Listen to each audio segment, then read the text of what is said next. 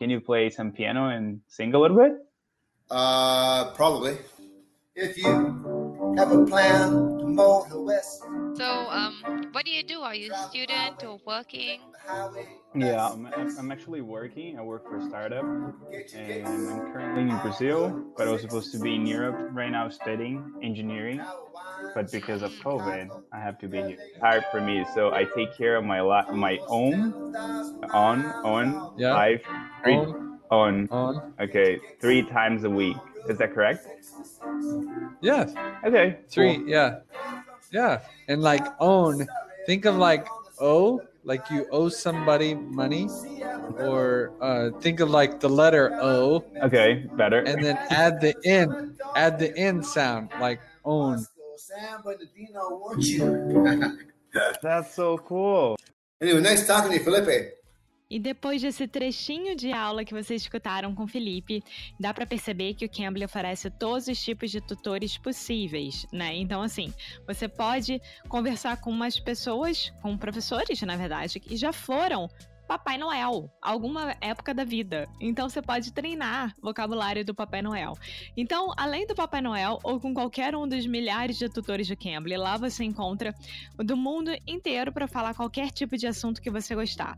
E chegou a hora do presente de Natal do Cambly. Quem nunca experimentou o Cambly pode usar o nosso código para ganhar uma aula experimental e o Listening Challenge, que é um pacotão de aulas e exercícios totalmente grátis para você praticar o seu inglês e testar o seu listening. São vários níveis de desafios com pontuações e é ótimo para você praticar. É só você se cadastrar e você vai receber tudo por e-mail. Então você se cadastra e depois você recebe tudo por e-mail, tá? Então, mas corre que é só esse mês.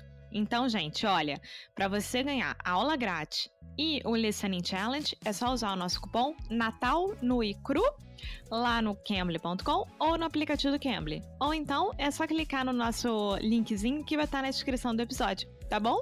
Então é isso. Now on with the show. Hello, hello, hey guys, and welcome to another episode of Inglês no Cru Rádio. My name is Foster. I am here with Alexia, hello guys. Alexia. How are you doing today? I'm tired.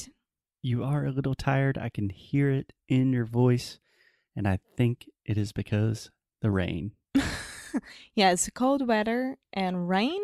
Cold weather. Cold weather and You're- rain. Your TH is so good, meu amor, but for some reason in the word weather, Weather. kidding, I'm kidding, I'm kidding, I'm kidding. yeah, Weather. that's a hard one for you. Weather. Huh. I think it's the combination of a W, which is kind of a strong sound in the first place. Weather. Yeah. Anyway, well, you have to wake up because we are recording a podcast. Yes, we are. Can't I say weather? No, no, you cannot. But today on the show, we are continuing our conversation about palaces for the people. If you don't know what we are talking about, you can listen to the episodes from the last two days. But we are talking about social infrastructure. That just means good things that are good for everyone. Yes. So today we are talking about We are talking about our experience at a street fair in Columbia, South Carolina last Saturday. so fair. Yeah. Fair is feirinha. Fair.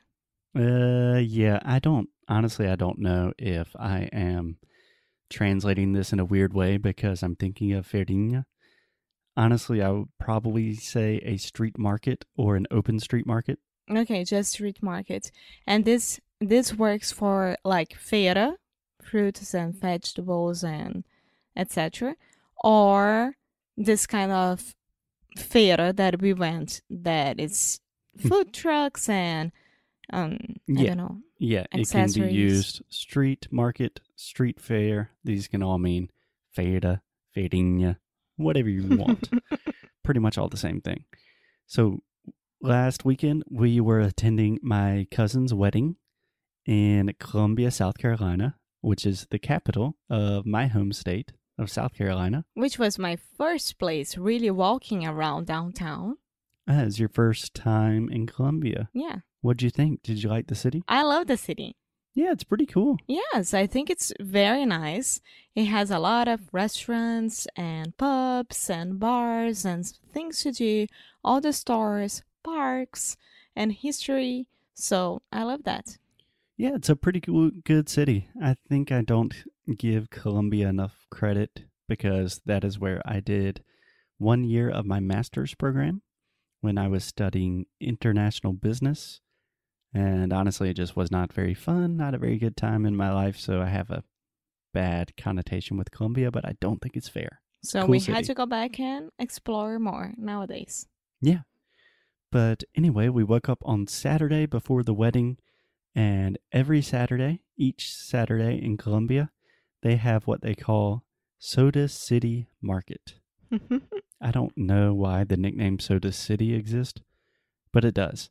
So each Saturday, they have tons and tons of street vendors, food trucks, normally live music, great place to eat, walk around, see a lot of little animals, and a lot of special surprises. Little animals like dogs, puppies. Yeah. So, do you want to talk a little bit about the market?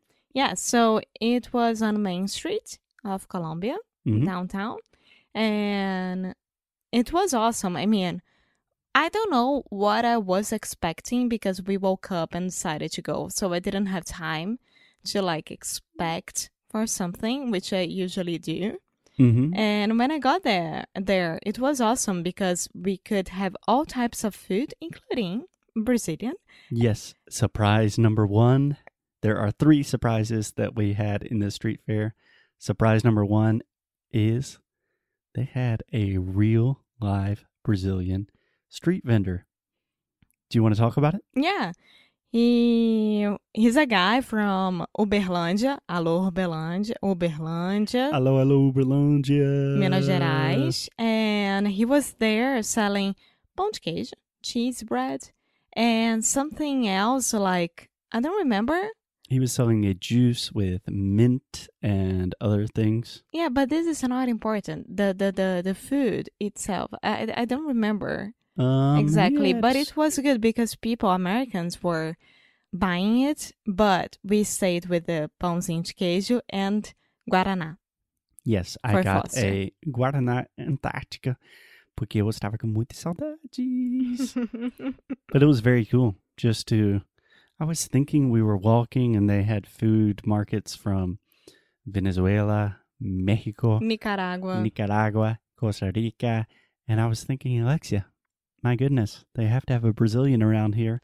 and it was the last one almost the last one At the very end, we finally found a Brazilian, and it was really cool to be able to walk around in South Carolina and just walk up to a stand and say, Olá, bom dia. Pão de queijo. Tenho. yeah and then right after that we ate a horrible donut yeah. Yeah. That's a different part of the story. So, first thing that was really cool, we saw a Brazilian. Second thing, Alexia and I love, love dogs. And there were so many dogs there.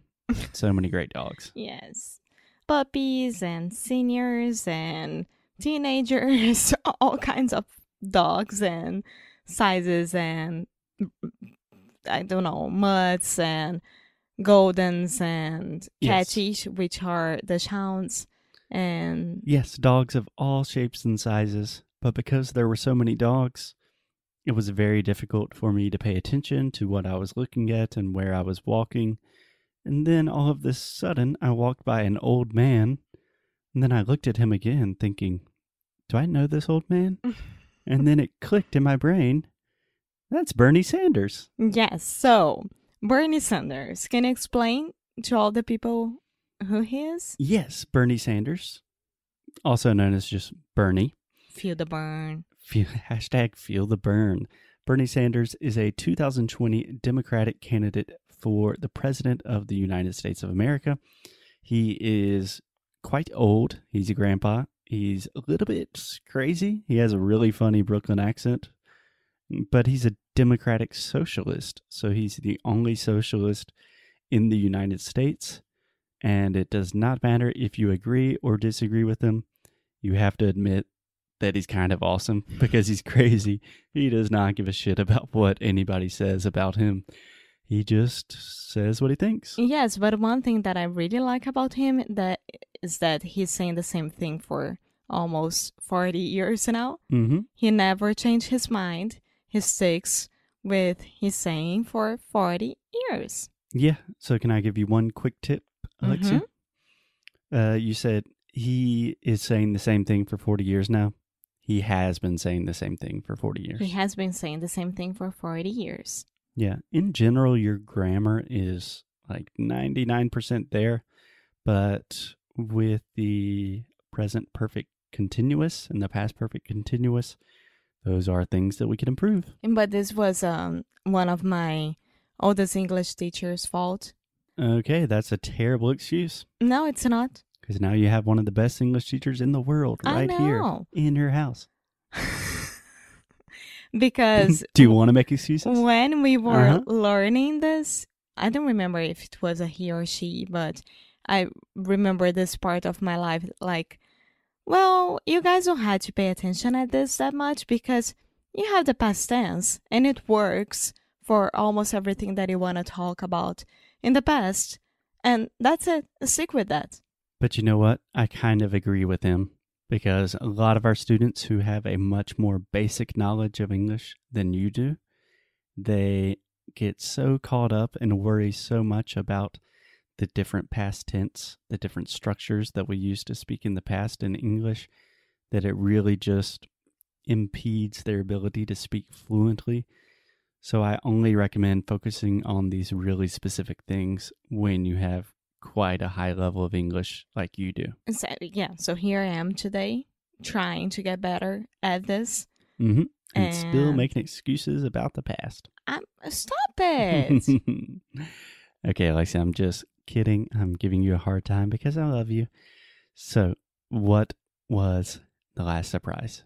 Ah, the puppies. Puppies for adoption. Aw, puppies for adoption. And it was Australian Shepherd mixed with Border Collie. Yeah, two Ah, dogs it's that I really love. Fluffy and so. I don't know. Yeah. So it's a dangerous situation when Alexi and I are with a lot of puppies that are up for adoption because they're super cute and we both love dogs and Alexi gets really sad. But when we were looking at the puppies, there was a little girl literally crying and then someone said, Foster? And it was my cousin. and he was with his little daughters and they really wanted a puppy. yeah. We wanted a puppy, but she really wanted a puppy. Yeah. Well, they just lost their dog, so. And Yeah. they are kids. I, I I do understand that. I would be the same as them. Yes, but bringing back this experience to palaces for the people, think about this. We just walk out on the street to an open market, and in one hour, we are eating pão de queijo, drinking guaraná. We see Bernie Sanders. Holy shit. Then we see a ton of puppies, and I get to see one of my cousins that I haven't seen in a long time. That is what we're talking about here public social infrastructure is good. It's good for everyone. Parade and a lot of people singing. Oh, yeah. We also saw a parade with a marching band. That's cool. And a lot of people singing. Yeah. So go to market. Go outside, get on the streets, go to where other people are hanging out. Two days ago, we said go to the library. Yesterday, we said go to parks. And today, I think it's just get out of the house. We're just getting more simple every time. yes. Just go for a walk. One hour walk per day. Yeah, you can even listen to this podcast while you're doing that. Yeah, of course. And if you want to share this podcast with a friend or leave a rating and review in Apple Podcasts or wherever you listen to this podcast, that would be cool too because it really helps other people find the show. So get out of the house and maybe leave a review for the podcast. okay. So I'll see you in the next episode. I'll see you in the next episode. Sorry for ending this show with an advertisement, but no one leaves reviews, and it really helps the show. And if you leave a review, we will read it on the show, and it will be really funny. okay. Okay, we'll see you guys tomorrow. Bye.